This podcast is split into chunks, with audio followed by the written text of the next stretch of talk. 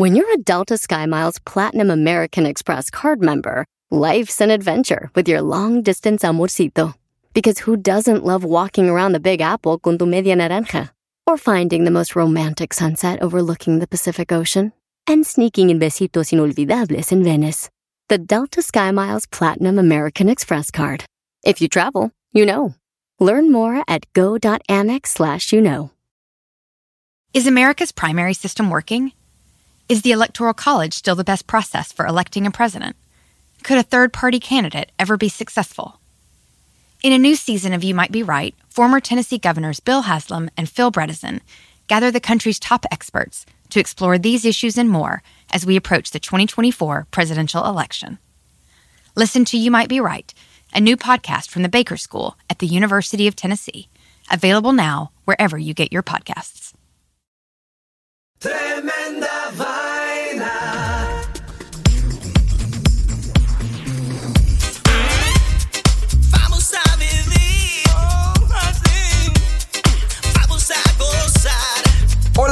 Bienvenidos a Tremenda Vaina, el show donde escuchas cuatro historias absolutamente increíbles. pero solo una es falsa, fake news. Hola, soy Danilo Álvarez Soy Román Rojas. y esto es Tremenda Vaina.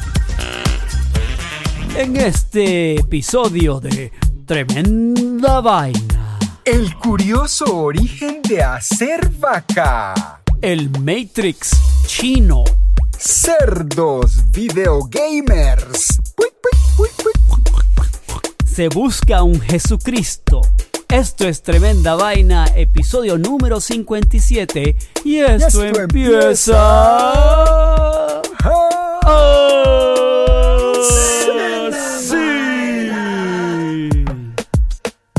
¿Qué tal amigos de Tremenda Vaina? Bienvenidos a otro episodio, uno más, número 57. Y ahora nos vamos con la primera historia de hoy, el curioso origen de hacer vaca.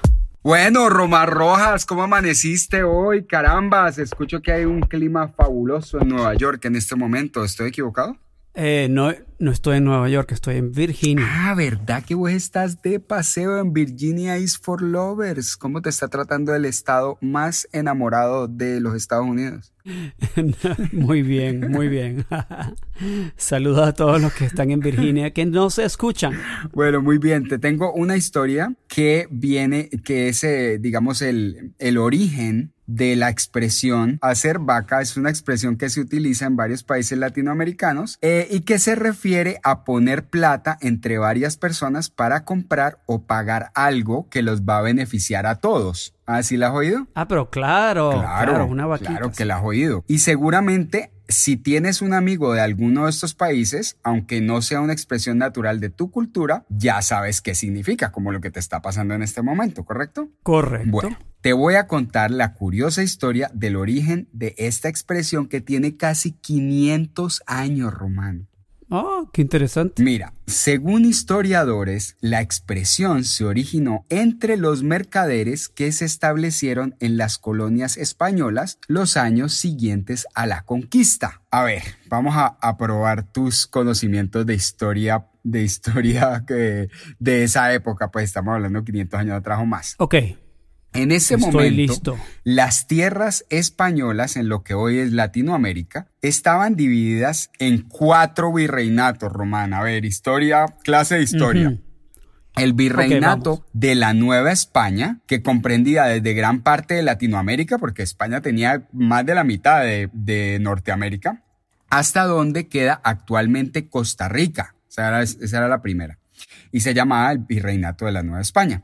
Luego, el virreinato de la Nueva Granada, que comprendía lo que hoy es Colombia, Venezuela y Ecuador. Ese sí lo has oído, ¿sí o qué? claro, claro, por supuesto. El virreinato del Perú, que incluía a Perú y a Chile. Era un poco raro ese virreinato, ese era el pedacito de Perú y luego venía un chorizo así para abajo. Y finalmente el virreinato del Río de la Plata comprendía lo que hoy es Paraguay, Uruguay y Argentina. ¿Ya te hiciste como un mapa en la cabeza más o menos? Más o Bueno. menos, y los cuatro, Los cuatro virreinatos. Existían algunas regiones de cría de ganado vacuno, principalmente en el reinado del en el virreinato del Río de la Plata y en el interior de la Nueva Granada, por ahí por donde tu país y mi país se juntan en los llanos orientales y otro en el Río de la Plata. La mayoría del territorio sur de la Nueva España, o sea, todo lo que era Centroamérica, estaba destinado a la explotación pesquera Casi todo el, territorio, como lo imaginarás por ver el mapa, es costero y en la época no había espacio ni instalaciones para criar ganado. Por esa razón, en un área gigantesca, Román, desde lo que hoy es Panamá hasta México, toda esa parte, la carne de res era un lujo. Simplemente no habían vacas, ya que debía venir todo ese ganado desde las pampas del sur, los llanos del este y en algunos casos desde Perú. Durante un inusualmente fuerte invierno en 1610, tres comerciantes ganaderos venían desde sus regiones a traer ganado para vender en Centroamérica. Algunos caminaban meses para llegar hasta el puerto de Cartagena de Indias, donde se embarcaban con el ganado para llevarlo a varios puertos de Centroamérica. Pero ese año había sido particularmente difícil para el comercio. Las fuertes lluvias habían dañado los caminos y muchas reses habían muerto en la travesía. Exhaustos, hambrientos y casi con nada que vender, los comerciantes además se toparon con un nuevo desafío. El vizconde Fernando de Antequera, una rata te lo podrás imaginar, regente de la región de la costa atlántica de la Nueva Granada, estaba exigiendo un impuesto de 10 cabezas de ganado para dejar zarpar cada barco ganadero del puerto. ¡Qué rata! Una rata. Ratatatatata. Hasta el momento, los comerciantes estaban acostumbrados, acostumbrados a dejar una vaca al jefe del puerto como, como propina y al pago natural de impuestos en oro una vez hubieran vendido el ganado. Pero esta nueva ley era algo para lo que no estaban preparados. Entonces, por primera vez, los comerciantes de ganado de las tres regiones ganaderas, que hasta el momento no habían tenido que interactuar jamás, este año se sentaron a la mesa de negociación. Entre los tres deberían acomodarse en un barco y pagar las 10 vacas. Cada uno ofreció tres vacas, pero aún faltaba una vaca para completar las 10 que, que exigía Fernando de Antequera como tarifa de puerto. Entonces a uno de los comerciantes se le ocurrió la idea que generó la famosa expresión. Aunque los terneros jóvenes eran menos valiosos que una vaca, si cada uno de los comerciantes ofrecía uno, completarían el valor de una vaca, lo que complació al vizconde y les permitió partir. A partir de ese momento, quedó implícita la idea de que tres terneros hacen una vaca, lo que dio origen a la expresión hacer vaca. ¿Qué te parece? Oh, interesante. Qué loco, ¿sí o qué? Muy interesante, sí, me recuerda a esta historia del tiempo de Simón Bolívar, ¿no? Y de la Gran Colombia. De la Gran Colombia, esa época. Sí, y eso, sí, y, eh, y bueno, esto eh. se acabó en, acordate que esto se acabó en 1810 con la independencia, pero desde mucho antes ya se estaban creando estas expresiones que todavía usamos hoy en día, como por ejemplo la de hacer vaca. Eh, entonces, ¿qué? ¿Hacemos vaca? Y uno ni sabe que esa vaina viene desde hace 500 años con los mercaderes de ganado en la Nueva Granada. Interesante, ¿no? Claro, lo que pasa es que uno nunca se lo pregunta y uno lo toma, a- a- uno piensa que es que esa palabra, ok, todo el mundo sabe, sabe pero nadie se pregunta de, ¿De dónde, dónde viene. viene? Muy interesante. Claro, todo tiene su origen. Profesor. Profesor Danilo. Danilo. Profesor Álvarez. Profesor Álvarez. Siempre quise ser profesor. Vamos a abrir la, la escuela tremen- de tremendo vainólogos. la universidad de tre- tremendo vainólogos. Tremenda vaina. Ni hao, shisheni, wang ji qian. La próxima historia, ¿qué significa en chino el Matrix chino? Bueno, Danilo, vengo con una historia de nuestro país Ay, favorito, qué delicia, que es- Román. China. que es la China. Eh, ¡Yay! Yay. Arriba, China. Mira, sabe- sabemos que China es probablemente nuestro país favorito Sí, para las historias. Muy buenas historias. tiene. Pero para mí, personalmente, Danilo, China, por alguna razón, no sé por qué, me ha llamado mucho la atención. ¿Será porque est- está tan lejos? ¿Será porque tiene un gobierno que es tan distinto al gobierno de los Estados Ajá. Unidos? De un solo partido político. Ajá, ajá. Bueno, ¿cómo piensa la gente en China? Imagínate, es una civilización que lleva miles Sí, y sí, miles sí, de años. sí, sí, sí, no muy ¿ok? antiguos. No empezaron hace 100 años, no es como los Estados Unidos hace 250, 300, 400 años. Sí. Larga historia corta, todos sabemos que la China quiere adue- adueñarse del mundo y ser número uno, number one. Total. Te voy a contar del sistema de crédito social de la China. Ah. Y bueno, para nosotros que vivimos en los Estados Unidos, es, eh, cuando tú piensas en un sistema de crédito, piensas en tu tarjeta de crédito, Claro. ¿no? Si la pagas a tiempo, tienes un puntaje y según ese puntaje sube o baja, otras compañías de tarjetas de crédito o vas a comprar un carro, una casa, deciden sí o no darte un préstamo para, bueno, para, para comprar Es, una es muy un bueno el carro sistema. casa, es el mejor sistema, buenísimo. Bueno. Digo yo, pues. Eh, basado en puntajilla. Bueno, el sistema de crédito social de la China lo lleva un millón de pasos más allá. ¿Ah, sí? Que este, que realmente este sistema es básico, el de los Estados Ah, Unidos. sí, ok. Interesante. Este sistema de China reúne todas esas cuestiones de historia de monetaria como individuo. Te dan un numerito, ¿ok? Danilo, tú eres el ciudadano número tal y tal y Claro. tal. Y te dan, empezaron en el 2015 a probar este sistema y te dan mil puntitos.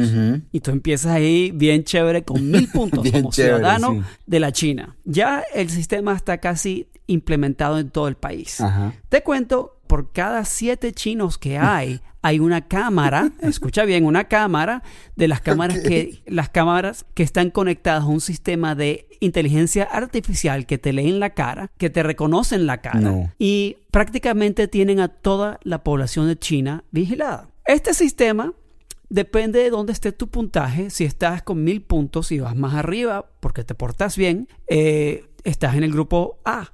Si vas hacia abajo, estás en el B. Puedes bajar al B, al C o al D, No. que sería lo más bajo. Si bajas al grupo B con tu puntaje, te quedas en ese grupo durante un año, no puedes salir, aunque tengas más puntos. Si bajas al C, te quedas en ese grupo de bajo puntaje por cinco años y no puedes salir de ahí. Y cuando vas bajando a otros grupos, lo que va ocurriendo, Danilo, es que empiezas a perder libertades como individuo en China. No. Entonces, por ejemplo, digamos que tú estás en un grupo que tiene un mal puntaje o te ha bajado el puntaje, como le ocurrió a un señor en China que apareció en la BBC hace un par de años atrás. El señor fue a montarse en un avión y él, le dijeron en el aeropuerto, no, usted no puede viajar. Uy, porque está en el grupo de. dice, ¿pero por qué? Bueno, algo pasó que parece que el señor había caminado en la calle y se comió la luz roja caminando. ¿Qué? ¿Qué? Y entonces la cámara lo agarraron y eso va a este sistema con el número de la persona y te identifican y te agarran y te baja el puntaje. Entonces te quitan libertades en China. Pero no espérate, esto va más allá de crédito, digamos, monetario. ya Exacto. es como que Eso cualquier cosa que, vos hagas te la van anotando. Es como el cielo Mira, y el infierno. Cualquier cosa. No, es cualquier cosa. Mira, y te cuento de algunas de las cosas que no debes hacer. Si, no, si quieres que te baje el puntaje, haz esto, ¿ok? Tocar música alta en ciertos lugares, no puedes hacerlo. Cruzar la calle cuando la luz está roja como este señor. Wow.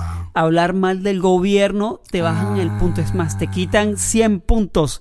Son 100 puntos que te quitan, Danilo, si hablas mal del gobierno. Y te pillan. Jugar, Ajá. te pillan. Jugar videogames, ju- juegos de video online demasiadas horas te baja No. el puntaje. No, pero ¿qué es? Esos manes Ok. están jodidos. Mira, si, si tu perro se hace popú y no lo recoges, te baja el Ah, puntaje. eso sí me encanta esa idea. Por favor, ese implementenlo en Estados Unidos. Eh.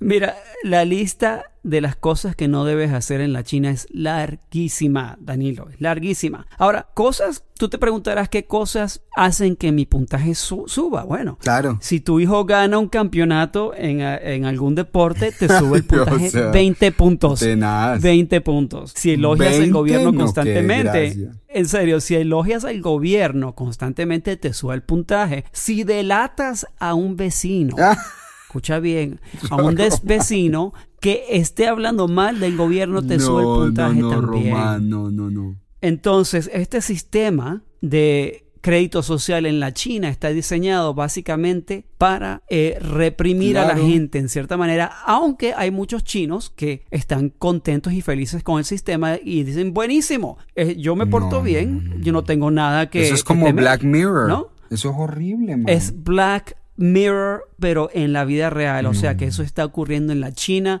hoy en día, Danilo. Y el gobierno chino, acuérdense que es una dictadura. Sí, es una Y dictadura. es una dictadura fuerte, fuerte, y, pero es una dictadura tecnológica en ese sentido. Sí. Porque monitorean a todo el mundo a través de lo que llaman face recognition, eh, eh, la inteligencia artificial. Y, y bueno, es Black Mirror en la vida real. Wow, ¿Qué Román. te parece? Me, o sea, se me paran los pelos, pero déjame decirte, aquí entre nos, que yo tengo aquí al lado mi canastito de las historias falsas. Y ese yo lo voy a poner en el canastito, ese cuento, porque me parece demasiado quemado, Román. Es que eso no puede ser posible, mano. Bueno, a- a- aquí, allá se lo están metiendo definitivamente a, a todos los chinos. a todo el Aquí en los Estados Unidos nos los meten de manera distinta porque te toman tu información, pero prácticamente todo es para, para las compañías, para Nike. Sí, para, publicidad, para- es para publicidad. Sí, para publicidad. Claro, no sabemos qué más hacen. Pero allá en China es abiertamente para, el reprimir control a la gente. de la No, sociedad. No, no, no, no. Impresionante, Román. Muy, muy buena la historia. Me quedé loco. No sé si voy a poder dormir en paz esta noche. no te vas a mudar para la China. No, no creo que, créeme que en los últimos próximos años no. Vamos a comerciales y ya regresamos con tremenda vaina.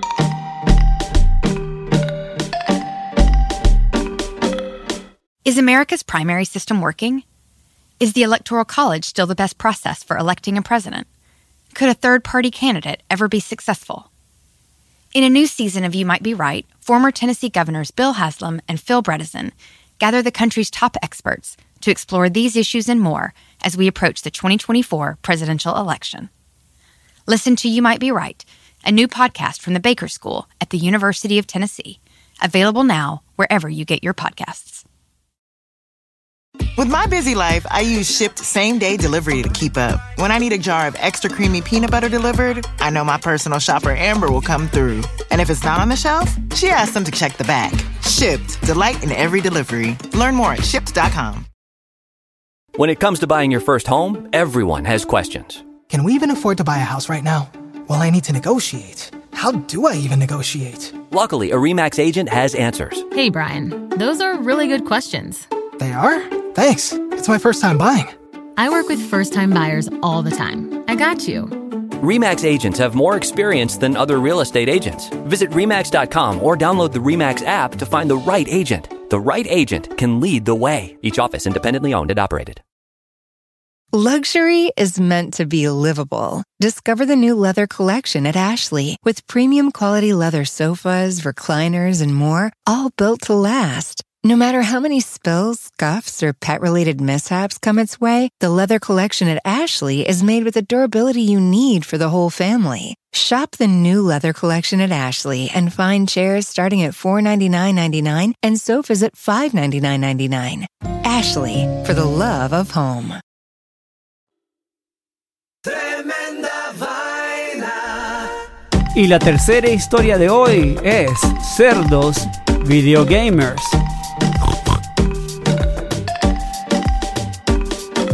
Te alegrará saber que el cerdo, o el cochino, como le decís vos, acaba de pasar al sexto lugar entre los animales más inteligentes, superado en orden ascendente únicamente por el delfín, el gorila, el elefante, el chimpancé y el cuervo, que es el número uno según la revista científica Thought Co. ¿Sabías que el cuervo era el número uno? Ah, no sabía, pero sabía que sé que son muy inteligentes. Bueno, pero entonces vamos a hablar aquí de el cerdo. Esto obedece a un nuevo estudio realizado en la Universidad de Purdue en Indiana, según el cual el cerdo es capaz de jugar videojuegos y ganarlos para obtener una recompensa. Honestamente, Ok, para. ¿Cómo? Para, perdón. A ver. Déjame, déjame, déjame arrimar mi, mi- mi canastito de la, de las historias falsas. Ok, aquí va. Déjame, déjame ponerla. Arríbalo, arríbalo. ¡Pup! Ahí va. Ahí está. La metí. Sigue, perdón. Bueno, honestamente, Román, dependiendo de la recompensa, yo podría de pronto terminar Fallout 3 y Bioshock, que honestamente los dejé por ahí empezados, pero es porque a mí los videojuegos no me dan recompensa, a los cerdos sí. En fin, según el estudio publicado en la res- prestigiosa revista Fronteras de la Psicología, el informe es la culminación de un estudio que comenzó en los años 90. Imagínate, llevan 30 años estudiando los cerdos y los videojuegos. Realizado Jugando videogames Jugar 30 años los cochinos. o sea, llevan más tiempo jugando videojuegos que yo. Realizado por importantes científicos en el campo de la inteligencia animal. Los científicos entrenaron a cuatro cerdos utilizando un rudimentario videojuego en el que se debe conducir un cursor a través de una pantalla utilizando un joystick. Al lograr llevar el cursor hasta el final, el, juego entrega una recompensa comestible. El juego fue originalmente diseñado para chimpancés, pero se reformuló ligera- ligeramente para evaluar la flexibilidad cognitiva del cerdo, es decir, su capacidad para obtener logros que están por fuera de su marco de referencia habitual.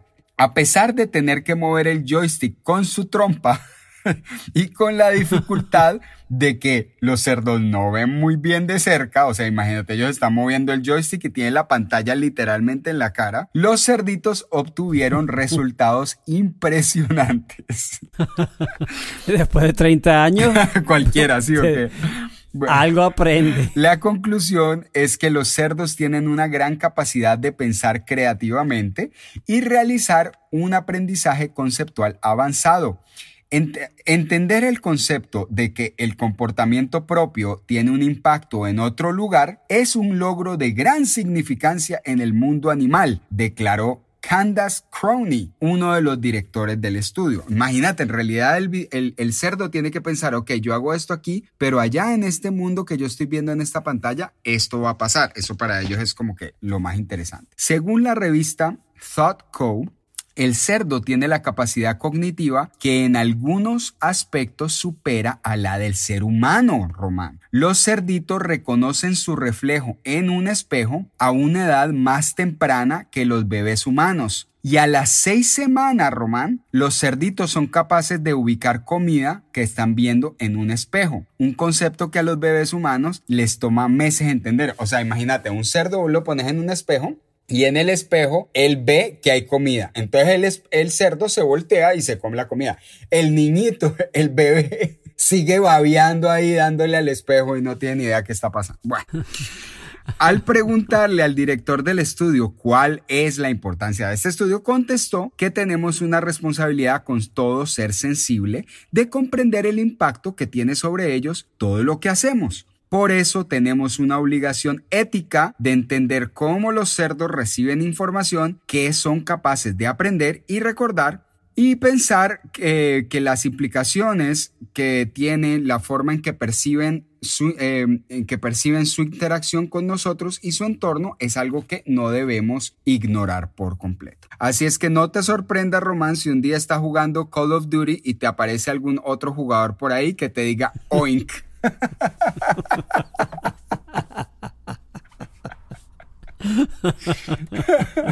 ¿Qué opinas? Ok, ¿Al ya final yo- ya quedó en el canastito? Quedó en el canastito de las noticias falsas. Vamos a ver, yo pongo mi apuesta. bueno, muy ¿Qué bien. creen ustedes, ustedes amigos de Tremendo, Tremenda Vaina? ¿Qué opinan? Hoy está difícil, hoy está difícil esto. Sí, la verdad es que está súper difícil. Bueno, muy buena la historia. Tremenda vaina. Y la última historia del día de hoy es Se busca un Jesucristo. Un hombre católico filipino que interpreta el papel de Jesucristo en una recreación anual de su crucifixión del Viernes Santo Sí. fue clavado en una cruz de madera por la vez número 33 No. consecutiva. ¿Lo clavan de verdad? Sí, lo clavan de verdad y lleva haciéndolo 33 No. veces el tipo. No me esto. No me hagas Bueno, esto, Román. Rubén se llama Rubén. Acuérdate que los filipinos, acuérdense, amigos Sí, de tremenda sí. vaina, Tienen muchos, muchos español. nombres españoles. Rubén Ene, ¿cómo es? Rubén Enaje, de 58 años de edad, de Barangay de San Pedro Culud, en la ciudad de San Fernando, en las Filipinas. Me costó decir eso. Se ofrece como voluntario para ser clavado en una cruz el Viernes Santo desde los años 80. Ajá. Pero recientemente anunció que este año será su último Ay, año personificando a Jesucristo. ¿Quién va a reemplazar a Emma?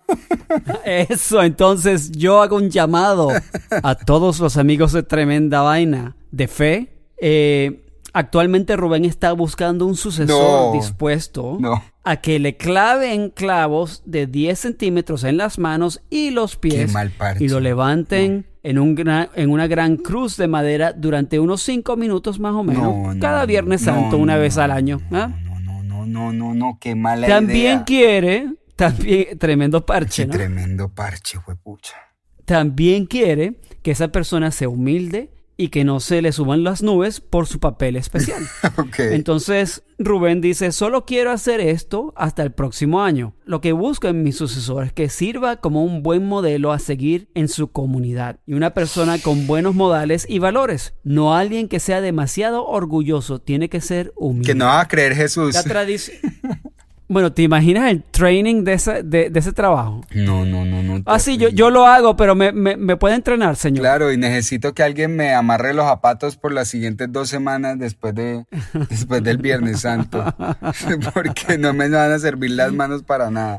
Pero mira, la tradición de cre- recrear la crucifixión de Jesucristo en San Pedro Cutud se remonta al año 1962 y se cree que se inspiró en una obra de teatro escrita por un dramaturgo local. Ajá. Se ha convertido en uno de los festivales religiosos más populares de las Filipinas y atrae a miles de espectadores cristianos cada año. Sin embargo, también es un evento muy controversial, Danilo. No, pues claro. Como te puedes imaginar. ¿ah?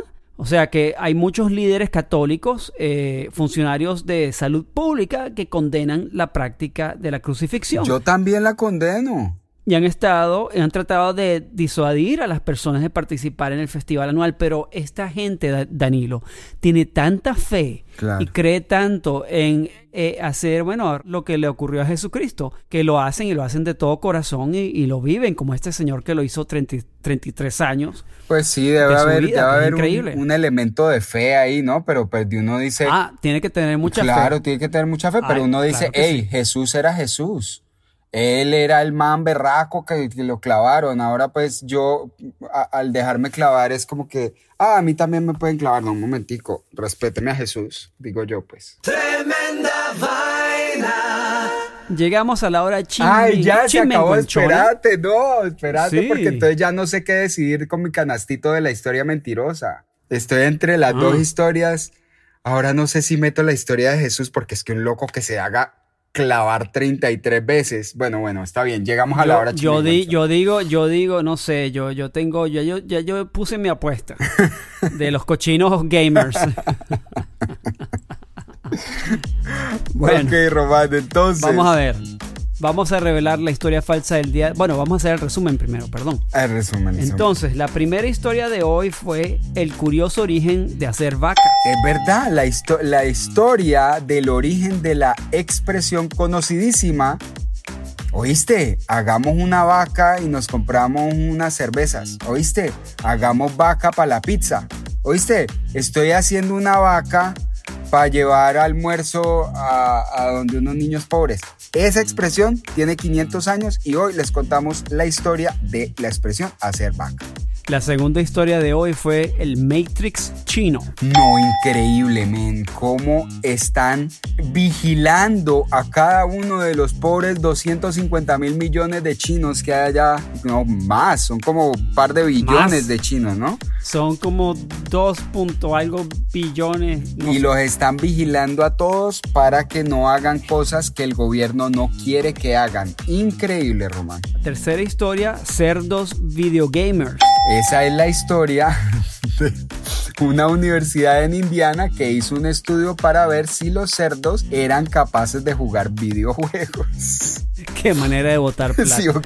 La cuarta historia se busca un Jesucristo. Esa es muy loca de un man en Filipinas que lleva 33 años dejándose clavar en una cruz para eh, recrear la historia de Jesucristo y por supuesto ahora ya se mamó y quiere buscar un sustituto. Buena un suerte, rebel- papá. rele- un buena re- suerte, re- Rubén. relevo. Sí, buena, Sí, buena suerte con nada vuelta, Rubén. bueno, dame el redoblante de tremenda Ay, vaina. Román, pero y la hora la chimenguechona y la hora cuchicuchesca, esta es, ¿no? Cuchicuchesca, está aquí. Ahí va el redoblante tremenda vaina. Y...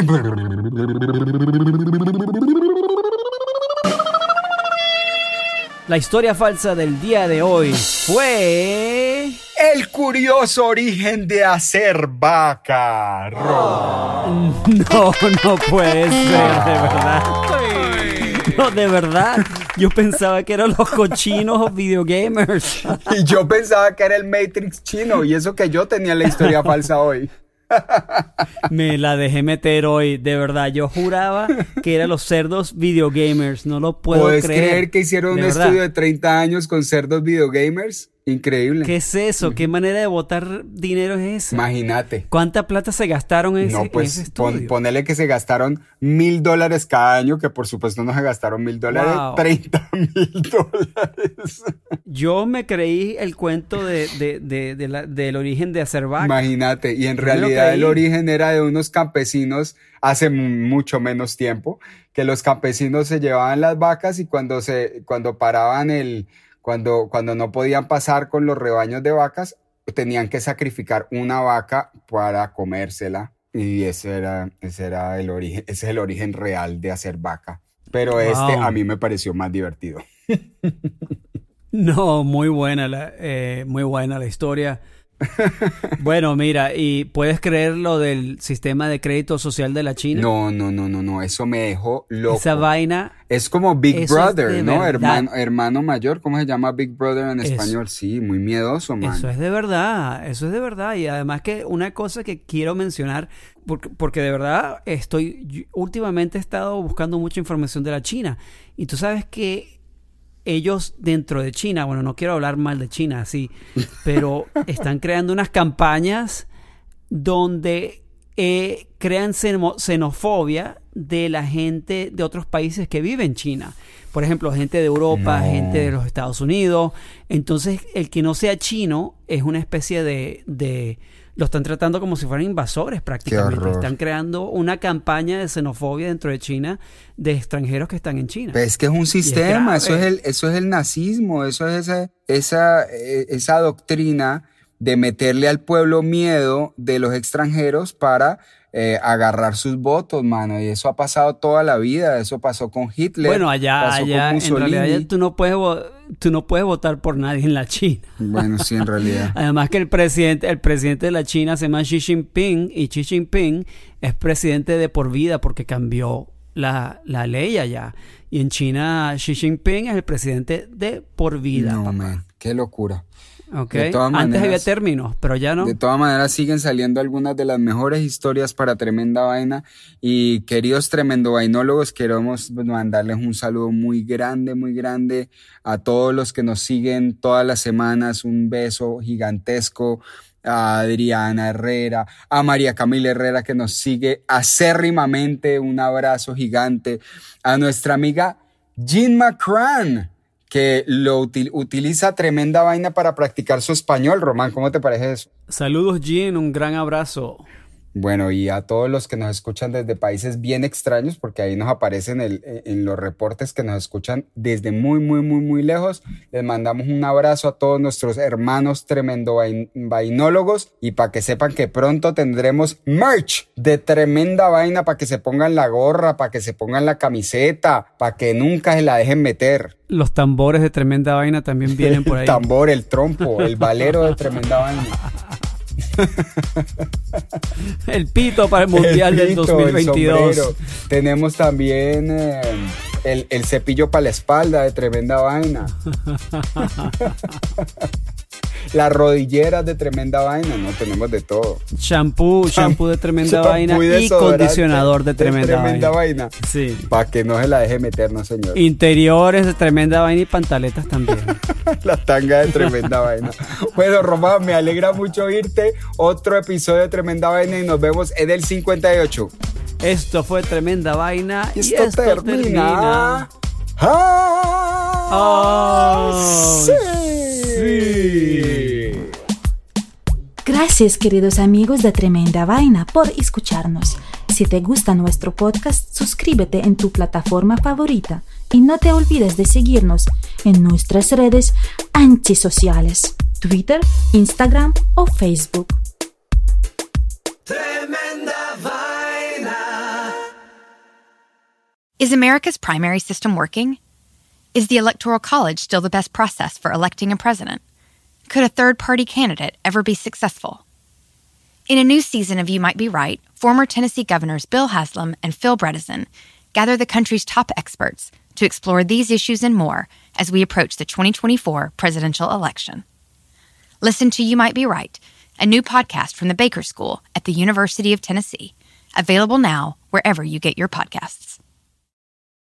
Luxury is meant to be livable. Discover the new leather collection at Ashley with premium quality leather sofas, recliners, and more, all built to last. No matter how many spills, scuffs, or pet related mishaps come its way, the leather collection at Ashley is made with the durability you need for the whole family. Shop the new leather collection at Ashley and find chairs starting at $499.99 and sofas at $599.99. Ashley, for the love of home.